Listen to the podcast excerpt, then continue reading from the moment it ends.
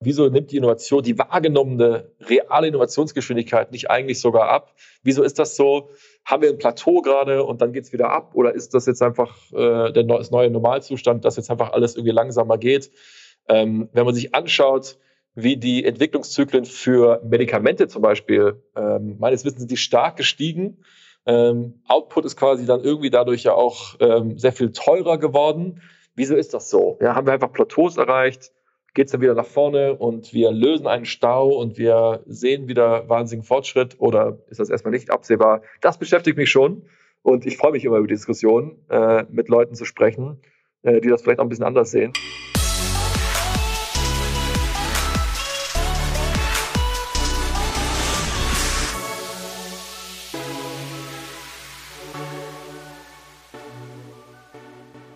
Herzlich willkommen bei Digitale VorreiterInnen, dein Podcast zur Digitalisierung von Vodafone Business. Ich bin Christoph Bursek und äh, heute ein sehr lieber Gast von mir. Mit ihm hatten wir schon zwei Folgen. Uwe Horstmann, er ist sehr erfolgreicher VC in Berlin mit den PAV Project A Ventures. Ähm, über eine Milliarde Euro, glaube ich, unter Verwaltung. Sehr erfolgreich. Uwe ähm, ist bekannt dafür, nicht nur schlau zu sein, sondern auch gerne detailliert über seine Arbeit zu sprechen und vielleicht auch ein paar konträre Meinungen zu vertreten, beziehungsweise ähm, sehr offen und ehrlich zu sprechen. Und das hat mir auch diese Folge wieder gefallen. Wir haben darüber gesprochen, wie sich das VC-Business verändert hat, wie verrückt das Jahr 2022 war, äh, was für verrückte Situationen auch Uwe in seinem Job erlebt hat. Und äh, dann sprechen wir über die aktuellen Investments, unter anderem investiert Project A zusammen mit Peter Thiel in eine Dual-Use Company. Das ist eine Firma, die sozusagen deren Ergebnisse sowohl im privaten Sektor gebraucht werden können, aber auch im Government-Sektor. Konkret ist das eine Firma, die Aufklärungsdrohnen baut, die meines Wissens auch gerade aktuell in europäischen Konflikten eingesetzt werden. Ähm, am Ende möchte ich wissen, wie jemand, der so erfolgreich ist wie Uwe, seinen Tag strukturiert, was Patterns sind, die ihm helfen, erfolgreich zu sein, ob das Thema Manifestieren oder Mindset für jemanden wie ihn eine großen, einen großen Stellenwert hat. Und wir verabschieden uns mit einer Aussicht, was im Leben die wirklich wichtigen Themen sind. Ich glaube, eine sehr runde, gelungene Folge. Viel Spaß beim Zuhören. Jetzt geht's los. Lieber Uwe Horstmann, vielen Dank für unser, glaube ich, inzwischen drittes Aufeinandertreffen hier bei uns im Podcast. Ähm, erinner uns noch mal kurz, was du machst. Also sozusagen talk to me as if I was your investor und Project A würde gerne Geld von mir haben. Warum seid ihr so gut? Was zeichnet euch aus? Äh, was ist das Besondere an Project A?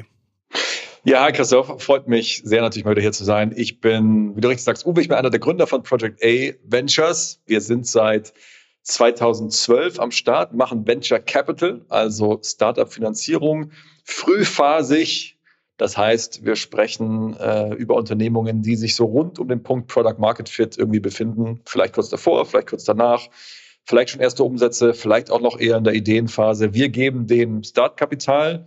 Die ersten typischerweise zwischen einer und zehn Millionen Euro ist so das, wo wir uns wohlfühlen äh, mit dem ersten Scheck, den wir da so schreiben und ähm, machen das paneuropäisch, das heißt aus Berlin oder aus London heraus mit einem Team von ungefähr zehn Leuten, die sich um neue Investments kümmern und vor allem aber mit einem Team von 140 weiteren Personen, die diese Startups dann operativ unterstützen können. Müssen sie nicht, da drängen wir uns nicht auf, das ist keine Verpflichtung, wir sind keine Agentur, wir verdienen damit kein Geld, aber äh, bieten das an, weil wir glauben, hoffentlich geht es in dieser Welt um mehr als nur Geld, um mehr als nur Kapital und wir wollen uns auch positionieren und ein Angebot zu, ein Angebot strukturieren für Gründerinnen und Gründer, die sagen, ich suche mir meine Investoren aus und äh, schau mal, was die mir vielleicht auch ein bisschen mehr geben können als Geld. Und ich erinnere mich auch, dass ich irgendwann mal mit irgendwie Kollegen oder Kolleginnen von dir was zu tun hatte und dir danach irgendwie geschrieben habe und gesagt habe, XYZ war so nett. Äh, ich, mir ist noch nie ein Project Ailer über den Weg gelaufen, der oder die nicht irgendwie angenehm oder oder freundlich oder nett war und dann sagst du, das ist irgendwie eins der, der, der schönsten Sachen, die man irgendwie über eure Company sagen kann. Ähm, ihr habt auch so eine Abkürzung, wie sagt ihr, der, der Active Company Builder oder sowas? Operational VC. Der Operational VC, sagen wir, ja, genau. Also ähm, sozusagen der operative Venture Capital Geber, den man äh, sich dann hoffentlich äh, genau anschaut, ob das nicht der passende Investor äh, für die eigene Unternehmung sein könnte, ja. Ihr habt äh, verschiedene Fonds draußen, ich glaube inzwischen über eine Milliarde Euro ähm, im Umlauf oder bin ich da, ist das? Ja, ja, das müsste, ja, das haut, glaube ich, hin, ja. Wow. Und äh, so ein Fonds läuft klassischerweise um die acht Jahre. Das heißt, der erste ist fertig? Es läuft so typischerweise, würde ich mal sagen, zehn Jahre ist mal so den, die Zeitspanne, die man erst im Kopf hat. Äh, davon ist die kürzere Phase, nämlich vielleicht nur so drei, vier, fünf Jahre, die Phase, wo neu investiert wird, also ein neues Portfolio aufgebaut wird. Und dann ähm, muss es natürlich auch reifen und sich weiterentwickeln. Und das ist eigentlich die größere äh, Zeitspanne. Und da kommt man gerne mal auf 10, 12 Jahre. Ist, glaube ich, auch eine spannende Diskussion. Ist diese, sind diese 10 Jahre denn eigentlich eine richtige und sinnvolle Zeitspanne?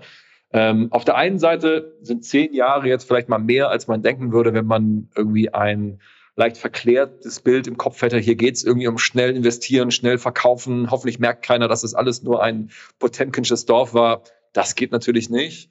Ähm, auf der anderen Seite könnten wir uns auch überlegen, bei tiefergreifenden Innovationen sind zehn Jahre ausreichend. Braucht man nicht vielleicht ein paar Jahre noch mehr? Vor gut zehn Jahren gestartet, dann ging es wahrscheinlich erstmal ein paar Jahre relativ gut bergauf. 2022 oder vielleicht auch schon 2021 hat sich der Markt so ein bisschen gedreht. Wie ist 2023 für dich als VC? Ist es ein eher einfaches Jahr? Ist es ein eher schwieriges Jahr? Und warum? Es ist ehrlich gesagt eher ein angenehmes Jahr, finde ich. Ähm und damit, da muss man vielleicht mal noch mal kurz ausholen, weil für uns war 2021 schon so ein bisschen das verrückte Jahr. Ja, also du beschreibst ja gerade, dass sich dann das so 2022 ist das dann gekippt. Das stimmt auch so ein bisschen. 2021 war aber vermutlich das verrückte Outlier-Jahr. Und das war eigentlich diese, die Welt, wie sie nicht in Ordnung war. Jetzt ist die Welt eigentlich auf eine äh, gute Art. Die Venture Capital Welt ist jetzt wieder in Ordnung. 2021 ähm, ist, und ich habe dazu ja mal so einen Vortrag gehalten, es gibt immer viele Erklärungsversuche, wieso wurde 2021 jetzt so viel Geld investiert zu so hohen Bewertungen. Und meine Erklärung, die vielleicht jetzt nicht immer so gerne gesehen wird, ist, die Leute waren einfach zu gierig. Ja, das war letztendlich Gier, die getrieben hat. Ähm, auf allen Seiten, glaube ich, auf Venture Capital Seite, auch auf äh, Gründerinnen und Gründerseite. Insgesamt ist schon so ein bisschen so eine Goldgräberstimmung entstanden, weil Geld einfach billig war. Ja, also es gab wahnsinnig viel Geld im Markt. Ähm, das führt dann einfach so in einer ganz klassischen Angebots- und Nachfragelogik dazu, dass die Bewertungen hochsteigen. Und das sind ja Bewertungen, die erstmal artifiziell sind. Das sind ja Bewertungen, über die du und ich uns einigen, wie ich in ein Startup investieren sollte. Das ist ja nicht gleichbedeutend mit dem würde es jemand zu diesem Preis kaufen. Und das ist schon mal ein großes Problem. Wenn das nicht zu, äh, wenn das nicht zusammenpasst, dann ist es schon mal wirklich problematisch. Wenn es da einen Disconnect gibt, dann kommt man nicht so richtig voran. Und äh, das war schon mal eins der großen Probleme, die da entstanden sind. Wenn ihr in den äh, letzten Verkäufen oder Exits, äh, wo ihr wieder aus Investments rausgegangen seid, Käufer gefunden habt, haben die eher auf Wachstum einen Kaufpreis mit euch verhandelt oder haben die gesagt, nee, wir brauchen schon irgendwie das äh, Vierfache des EBITs oder sowas? Also was, was ist da aktuell, was ist da aktuell häufiger? Ich glaube, was so ein bisschen wieder Einzug hält in die Investmententscheidung, das ist so ein bisschen, ja, fast auch ein bisschen witzig oder absurd, dass es nicht immer der Fall war, war so eine Value-Investing-Perspektive. Eine Firma muss schon auch irgendwie mal Geld verdienen können. Es gibt Ausnahmen, wenn man sagt, hier ist wirklich eine Erfindung oder eine Technologie oder irgendwie so geistiges Eigentum, das nur diese Firma hat, das so unfassbar wichtig und spannend und ganz anders als alles andere ist. Wenn ich jetzt zum Beispiel sagen würde, ich habe eine Halbleitertechnologie, die sonst keiner hat ja, und die habe ich äh, geschützt. Zum Beispiel bei uns im Portfolio gibt es eine Firma, die schickt sich an, sowas zu schaffen. Das wäre dann wirklich sehr schwer zu replizieren. Ja, also anders als der nächste äh, Software-Marktplatz vielleicht, ähm, wirklich forschungsintensiv und deswegen auch schützenswert. Das sind natürlich dann schon Themen, wo man vielleicht auch über wirkliche strategische Multiples, also Firmenbewertungen, die weit weg sind von den Umsätzen, die heute schon damit möglich sind, weil es eben sehr stark darum geht, was kann in Zukunft damit passieren. Für viele andere Firmen gab es aber sicherlich einen Reality-Check, der von den Börsen getrieben war, dass man sich eben doch wieder mal sehr stark anschauen muss, hey, wie kann das eigentlich in der langen Frist aussehen? Was passiert da mit den Börsenbewertungen? Und dann kommt so ein Prozess, dass sich eben auch die verschiedenen Bewertungen, die nämlich bei uns im Markt, im Venture Capital Markt gezahlt werden und die, die dann im Exit Markt gezahlt werden, also im privaten Exit Markt oder im öffentlichen Public Aktien Exit Markt, die müssen sich schon irgendwie harmonisieren, sonst kann das auf lange Frist eigentlich nicht gut gehen. Ich glaube, ihr nehmt gerne Investments von großen Investoren, die langfristig investieren, die nicht bei äh, zu großen Schwankungen sofort äh, panisch werden, sondern die irgendwie verstehen, dass ihr Experten seid und da irgendwie ähm, das über einen längeren Zeitraum und Horizont zu sehen ist. Ähm, an wen verkauft ihr typischerweise? Wir werben ja auf der einen Seite Geld ein und das Geld werben wir ein von Investorinnen und Investoren, die bei uns in den Fonds investieren. Das ist ein spezielles Anlageprodukt, muss man auch ganz klar sagen. Dein Geld ist ja erstmal für zehn Jahre da eingesperrt sozusagen. Du bekommst natürlich häufig einen Bericht, wie das irgendwie so aussieht. Ähm, aber letztendlich ist das Geld da so, ist es nicht möglich, jetzt das äh, Geld viel schneller als geplant wieder liquide zu machen, sondern musst schon dich wohlfühlen diesem Anlagehorizont. Es ist natürlich jetzt überhaupt keine Anlageberatung in irgendeiner Form, die ich hier äh, tätige. Wenn ich sage du, ist das eigentlich auch ein bisschen missverständlich, weil in der Tat, so wie du sagst, sind unsere Anleger meistens große Kapitalsammelstellen in irgendeiner Form. Hast du noch ein Beispiel, muss ja nicht mit Namen der Firma sein, aber wo ihr gesagt habt, da mussten, da hätten wir ähm, zum, keine Ahnung, 50-fachen investieren sollen, aber haben es nicht gemacht oder sowas? Also gibt es da so verrückte Outlier? Also es gibt schon verrückte Outlier. Ähm, ich glaube, eins der Beispiele, wo man sieht, wie äh, man eben auch quasi, was ist für eine, äh, eine Achterbahnfahrt sein kann. Es ist jetzt nicht eine Firma, wo wir jetzt irgendwie kurz davor standen äh, zu investieren oder in großen, engen Kontakt waren. Hast vielleicht mitverfolgt die Story der Firma Hopin, ähm, die quasi zu Hoch-Corona-Zeiten ähm, wahnsinnigen Rückenwind hatte, weil sie sich damals auch mit der Produktion von virtuellen Messen, ah, okay. virtuellen Events beschäftigt ja, ja. haben. Also als klar war, die fallen irgendwie alle aus. Ähm, ich glaube, die Bewertung müssten wir auch mal nachgucken, war zwischenzeitlich 5, 6, 7 Milliarden. Ähm, schon sehr wertvoll wurde jetzt letzte Woche verkauft für, glaube ich, 15 Millionen US-Dollar. Da ist natürlich dann irgendwie absehbar, dass das jetzt nicht für jeden ein gutes Investment war. Ähm, wenn man jetzt so mal ein Beispiel sich rauspicken müsste für ja. ein Exempel, da tut man natürlich jetzt wahnsinnig vielen Leuten Unrecht und es gibt natürlich auch immer viele Erklärungen. Ja. Es geht mir jetzt auch gar nicht um ein Bashing oder so, aber man sieht natürlich, da ähm, ging es schon mal sehr weit hoch und dann wieder relativ weit runter. Würdest du dich eher als eher Logikmensch oder eher Gefühlsmensch bezeichnen? So, wir haben natürlich alle diesen äh, Golden Profiler Persönlichkeitstest alle mal machen müssen. Ähm, da gibt es, äh, auch dazu gibt es fantastische Abhandlungen, dass das eigentlich nichts anderes als Horoskope sind. Und wenn du den mit sechs Wochen Abstand machst, wirst du ein ganz anderer, du ein ganz anderer Typ Mensch. Also, ja. Also, sehr, also einer, einer, einer meiner großen Hobbys ist eigentlich, das werden noch meine Kollegen äh, in der, eher bei Project A bestätigen, ist, sich vorher den Test so ein bisschen anzuschauen und dann quasi so zu antworten, dass eigentlich die angenehmste ja. Position da rauskommt. Ähm, ganz gerne sowas wie äh, der Anstoßer. Immer gute Ideen, äh, sollte sich aber dann äh, nicht ja. mit der Umsetzung beschäftigen und vor allem nicht mit, der um mit quasi ja. mit Aufräumen von Sachen, die nicht so gut geklappt haben, sondern lieber auf die nächste gute Idee konzentrieren. Sowas ja. ist ja immer ganz, ganz gern genommen und nicht so irgendwie der Ausputzer. Immer da, wo er gebraucht wird. Ja, äh, äh, löst Probleme für alle und äh, braucht gar keine Anerkennung dafür. Sowas ja eher sowas eher ungern. Ja. Ähm, aber um ja. zurück auf deine Ursprungsfrage. Ähm, Gute Frage. Also bei diesem Test kam da doch äh, raus okay. überraschend Bauchgetrieben. Weil ich hatte also eigentlich, äh, ich wusste nicht, dass das jetzt, äh, dass wir so ein Viertel der Folge auf diese Antwort der Frage verbringen. Ich wollte eigentlich nur eher wissen, ob dann, ne, wenn du jetzt sowas hörst wie diese Hop-in-Geschichte, 6 Milliarden, 15 Millionen, ähm, ob du sagst eher, was für ein dummer Markt, der so emotional und so widersprüchlich getrieben ist. Es wird auch viel schöner für einen Logikmenschen wie Uwe Horstmann, dass man irgendwie sagen könnte, das wird berechnet, da gibt es ein paar Annahmen, da gibt es ein paar Sachen, die man beeinflussen kann. Aber anscheinend hast du da eine gute Nische für dich gefunden. Ja, also es ist schon so, ohne dass wir jetzt irgendwie uns wahnsinnig hier natürlich selber abfeiern wollen, weil das will ja auch keiner hören. Es ist aber schon so, dass wir sehr zurückhaltend waren in dieser Hochphase, ähm, ja. selber hohe Preispunkte zu setzen. Das ist eigentlich wenig passiert so bei uns. Ähm, das ist in dem Moment hm, wenn du da in dieser Hochphase und überall sind die Bewertungen hoch und du sagst, oh nee, lass mal lieber nicht, fühlt sich das nicht immer gut an, ehrlich gesagt. Weil es könnte natürlich auch sein, dass man es wirklich nicht checkt und jetzt so ein, schon so ein alter Mann ist, der einfach gar nicht mehr rafft, was das Potenzial von Technologie ist. Das muss der quasi immer implizit vorwerfen lassen, dass man fantasielos ist und sagt, ja, jetzt komm, stellt euch mal nicht so spießig an. Ähm, und deswegen bin ich jetzt dann doch ganz happy, dass es sich eigentlich als richtige Strategie erwiesen hat, selber ähm, nicht diese hohen Bewertungen zu bezahlen. Ihr habt dieses Jahr, habe ich im Podcast gehört, in ein Defense-Tech-Unternehmen investiert, ein Dual-Use Defense-Tech-Unternehmen. Ähm, was was habe ich da, was sind das genau. für für Termini, die ich da gerade verwende?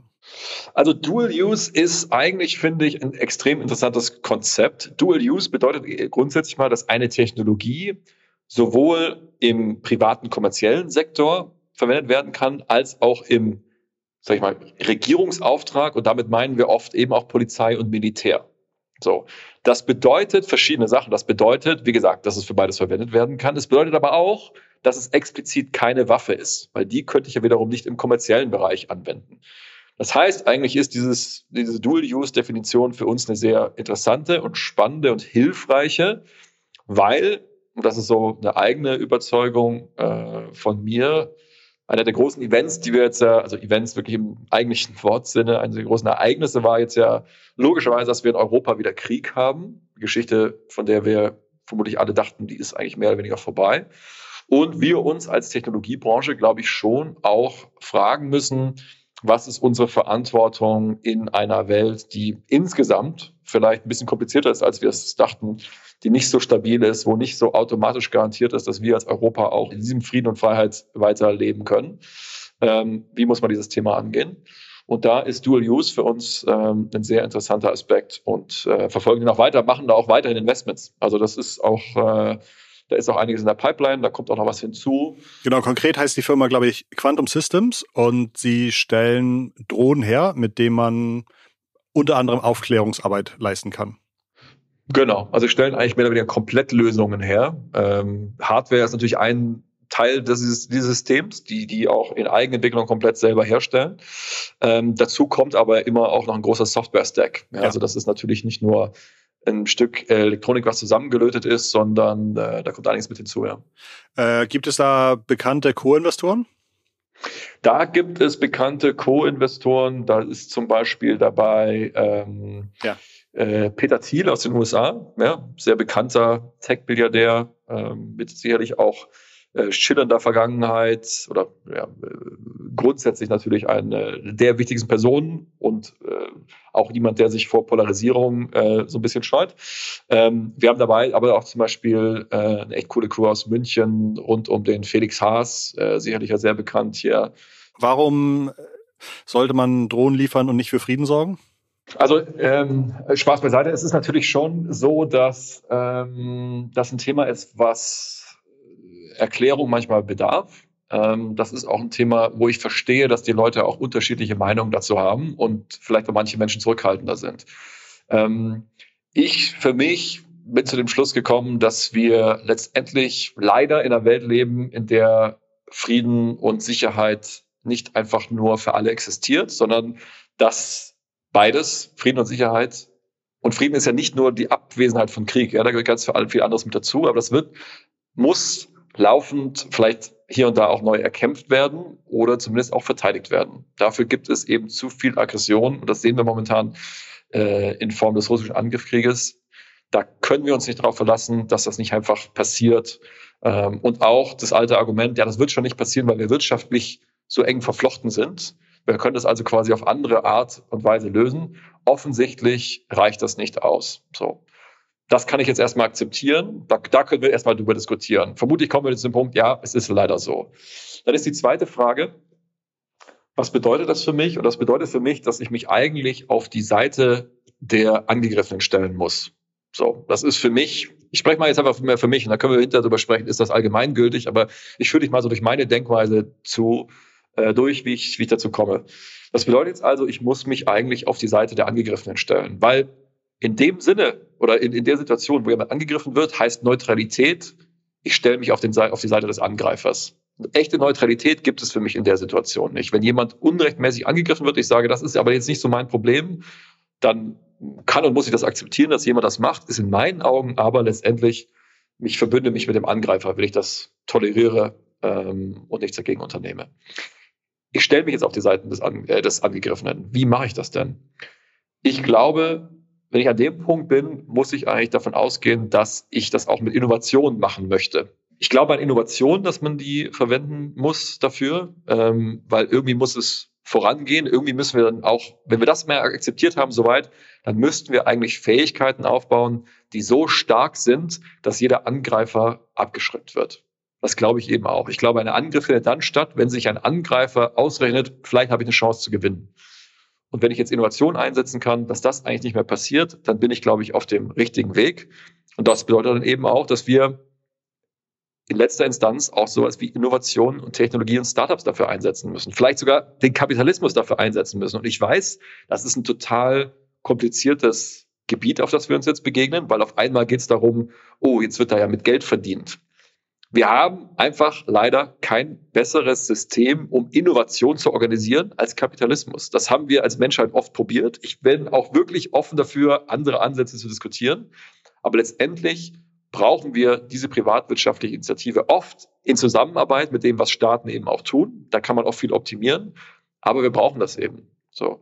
Und wir für uns sagen, wir wollen nicht in diesen Bereich Waffen und Munition reingehen, aber alles, was unterstützende Technologie ist, wollen wir uns mal anschauen. Und da nehmen wir diesen Maßstab der Dual Use. Das heißt, das sind Technologien, die sowohl kommerziell als auch in diesen Situationen angewendet werden können. Und damit, finde ich, fahren wir ganz gut.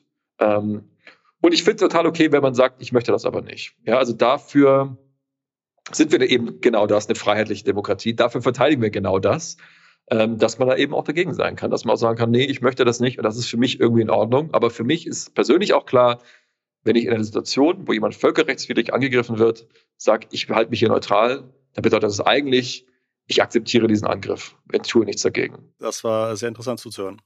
Du hattest eben das Wort Innovation mehrfach verwendet und ich meine gelesen zu haben oder auch schon seit längerem hast du mal dich äh, nach außen gestellt und gesagt, ah, so die richtige life-changing Fortschritt-Innovation, die wirklich mein Leben verändert, ist lange nicht mehr passiert, sondern ich glaube, kurz zusammengefasst, es gibt graduelle Verbesserungen, aber wenig, wo wir sagen, äh, das hat jetzt die letzten Jahre oder vielleicht auch die nächsten Jahre wirklich Impact, mein Leben zu verändern. Habe ich das einigermaßen richtig zusammengefasst? Hm.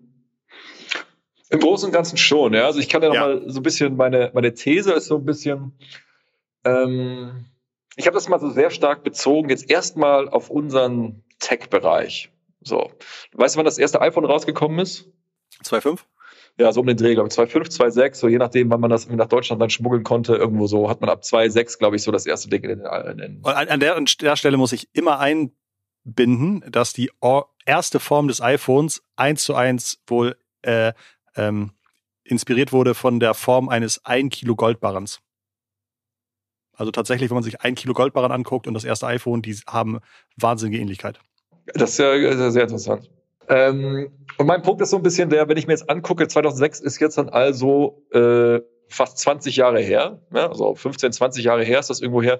Was hat sich in dieser Zeit denn eigentlich wirklich getan? Also welche der fangen wir einfach an. Welche der Apps, die wir heute nutzen, waren denn bei Einführung des iPhones unvorstellbar?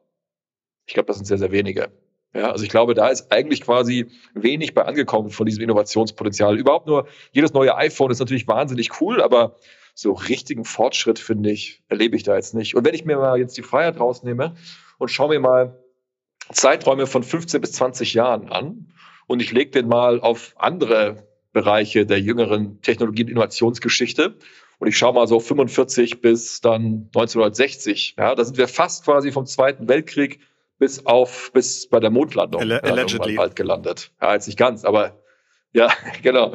Ähm, oder wir haben in so, in diesen Phasen haben wir dann irgendwie die Entdeckung oder die Entwicklung von Halbleitern und von Düsenflugzeugen.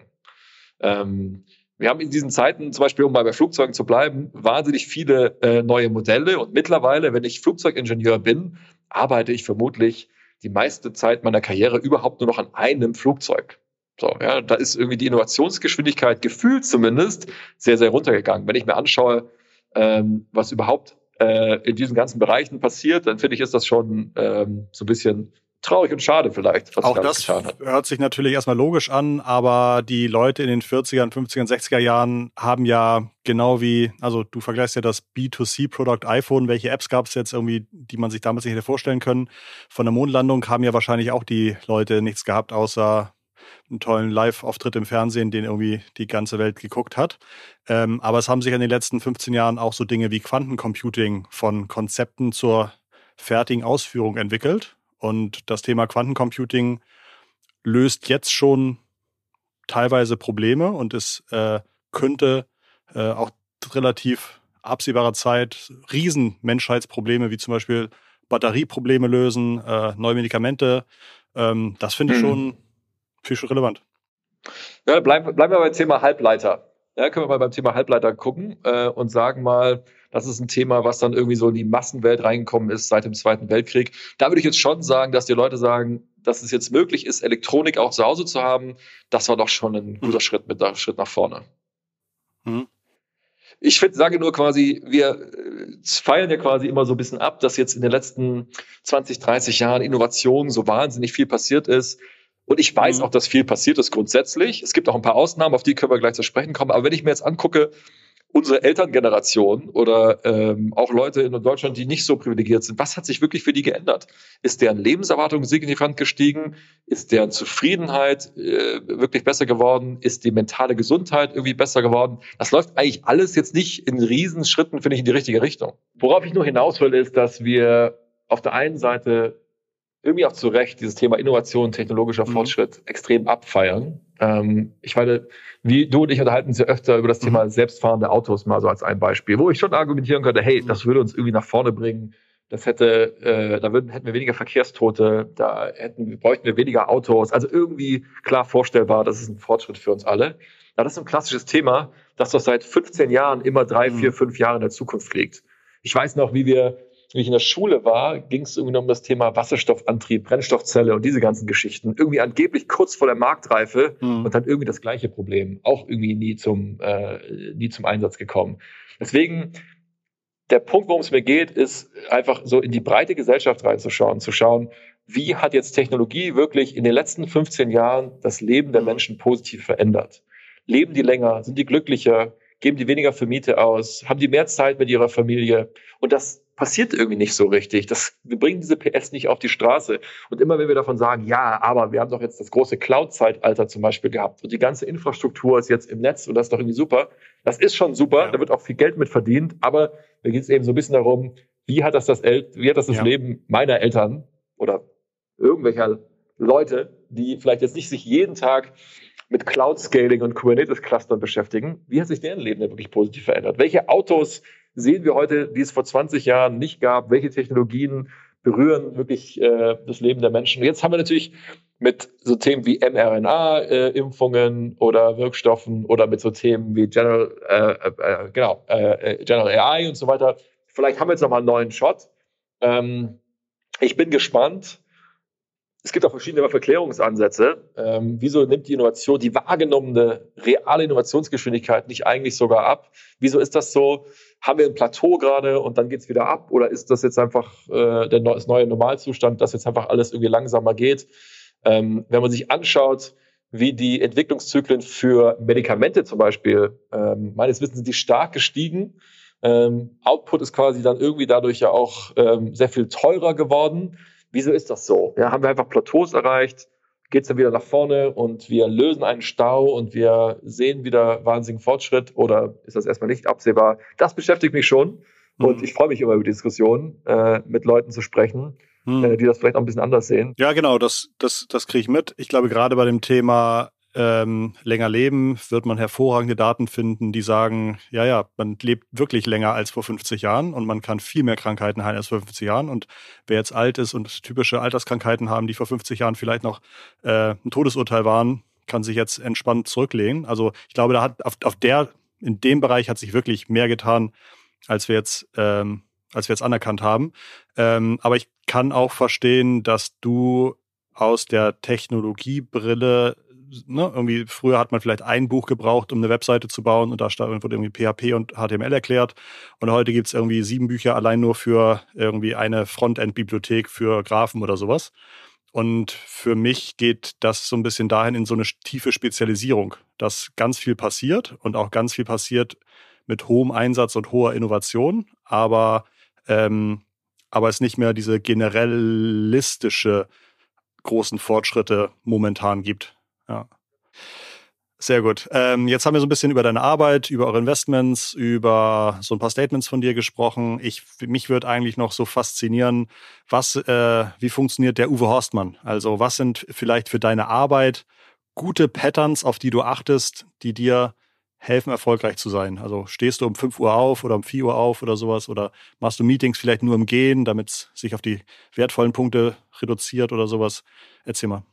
Ich glaube, da wäre ich ehrlicherweise eher interessiert äh, an, an guten Methoden. Ich weiß ja. nicht, ob ich da ein gutes Vorbild bin, ehrlich gesagt. Ähm, das ist ein Thema, die, das gerade auch in diesem Venture Capital Bereich finde ich ein sehr interessantes ist, weil du natürlich letztendlich eine externe Taktung mhm. hast, in die du dich einklinken kannst, an Dealflow, an Meetings. Du kannst unendlich viel machen. So, äh, vielleicht noch mehr als in anderen Berufen. Und es könnte halt immer gerade das nächste Telefonat, das, der nächste Call, das nächste Meeting könnte genau das sein, das den Unterschied macht. Das ist natürlich in so einem grundsätzlich schon hitgetriebenen Geschäft, ähm, finde ich sehr psychisch herausfordernd. Da muss man schon eine gewisse Ruhe entwickeln, weil man kann sich da schon noch sehr leicht tothetzen, finde ich.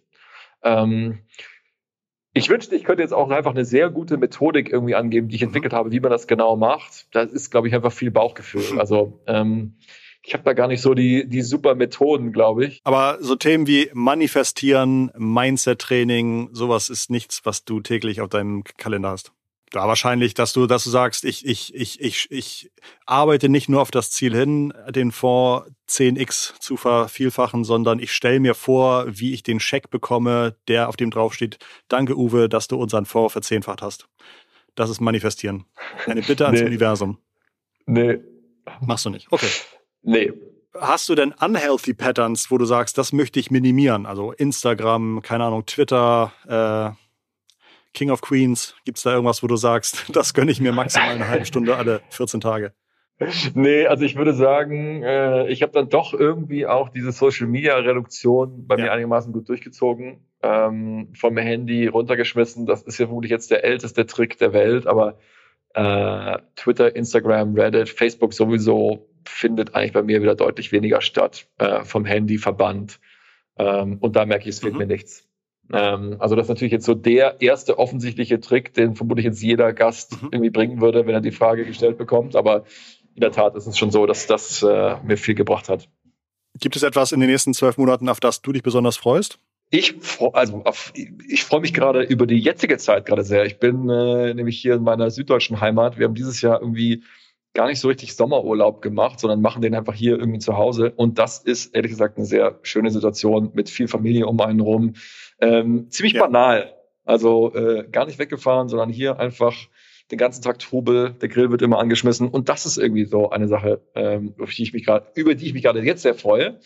Ähm, und ansonsten ähm, vielleicht ein bisschen seltsam, aber ähm, eins meiner größten Talente ist vermutlich, ich kann sehr, sehr lange Auto fahren und ich freue mich immer sehr auf äh, lange Autofahrten. Ähm, das ist, glaube ich, auch psychologisch ja. erforscht, wieso das eigentlich so ist. Aber das ist dann so mein abgeschlossener Kokon, in dem man sich bewegt. Man hat das Gefühl, alles unter Kontrolle, ja. was natürlich überhaupt nicht so ist, ähm, und kann dann irgendwas machen. Und äh, ich werde gern, äh, gerne auch mal gefragt, was machst du denn eigentlich, wenn du dann sieben Stunden im Auto sitzt? Ich mache da einfach gar nichts. Also ich höre nicht mal groß Musik oder mache irgendwas und ich gucke da einfach, glaube ich, nur ja. stier in die Gegend und genieße das so ein bisschen sonores Rauschen und ähm, fahre auch nicht besonders schnell, sondern gondel einfach durch die Gegend und ich glaube, da freue ich mich drauf, ähm, wenn das auch bald mehr dann anliegt. Ich glaube, von Berlin seid ihr auch so sieben, acht Stunden Fahrt entfernt fast, ne? Das ist sozusagen ein kleiner Roadtrip. Ja, so sechseinhalb, genau, ja. Ich freue mich, dass sowohl Zeit mit der Familie zu verbringen, als auch Autofahren Dinge sind, die ich mir auch leisten kann. Und das, obwohl ich fast eine Milliarde Euro weniger unter Verwaltung habe als du. Insofern ist das äh, sozusagen, verbindet das über alle Fondsgrenzen hinweg. Das finde ich sehr schön. Welchen Tipp würdest du mir denn geben? Also wenn wir sagen, was für Routinen funktionieren für dich denn gut? Also ich habe ja schon vor einem guten Jahr angefangen, fast jeden Tag mir morgens fünf Minuten meinen Tag zu strukturieren. Und das hat meiner Meinung nach auch dazu geführt, dass ich dann ein paar Monate später angefangen habe, wieder Intervallfasten zu machen. Ich habe jetzt dieses Jahr 14 Kilo abgenommen und nehme noch weiter ab, einfach durch Ernährungsumstellung. Ähm, das war für mich persönlich ein ganz großer Fortschritt, der mir geholfen hat, aus Gedanken, die sich verzweigen in viel zu viele Möglichkeiten, was mich stark bremst, ähm, mir zu helfen, zu priorisieren, dass ich sage, nee, das sind 50 Entscheidungswege, die verfolge ich nicht weiter und denke auch nicht mehr drüber nach. Ähm, und da hat sich gerade in den letzten zwölf Monaten für mich viel getan. Ich versuche das Thema äh, Logik, besser zu verstehen. Genau, jeden Tag meinen mein Tag zu strukturieren, mache ich jetzt besser. Ich esse ab 14 Uhr nichts mehr. Und das sind alles Themen, die wären, glaube ich, so vor einem Jahr für mich noch nicht möglich gewesen. Das ist unfassbar. 14 Kilo abgenommen. Äh, ja, Wahnsinn. Ich glaube, da sollte mal eine Podcast-Folge mit deinen ganzen Lifehacks geben. Das ist doch viel interessanter als die. Es liegen 20 Vorschläge beim Produktmanagement in der Inbox, aber äh, es wird immer, immer nur gesagt, das ist eine ganz tolle Idee, die drucken wir aus und legen sie ganz oben hier auf das Regal, damit wir sie nicht vergessen, Christoph. Uwe, das war toller Input. Ganz, ganz herzlichen Dank. Ich, das hat mir viel Spaß gemacht. Ähm, schade, dass wir so selten eine Folge zusammen machen, aber äh, ich glaube, den Hörerinnen und Hörern gefällt es ebenso. Insofern auch lieben Dank im Namen von jenen. Und ich wünsche dir viel Spaß bei dir im Süden und bis hoffentlich ganz bald mal wieder bei uns im hohen Norden. Und bis dann verabschieden wir uns. Ganz liebe digitale Grüße von Uwe Horstmann und Christoph Bosek. Ciao.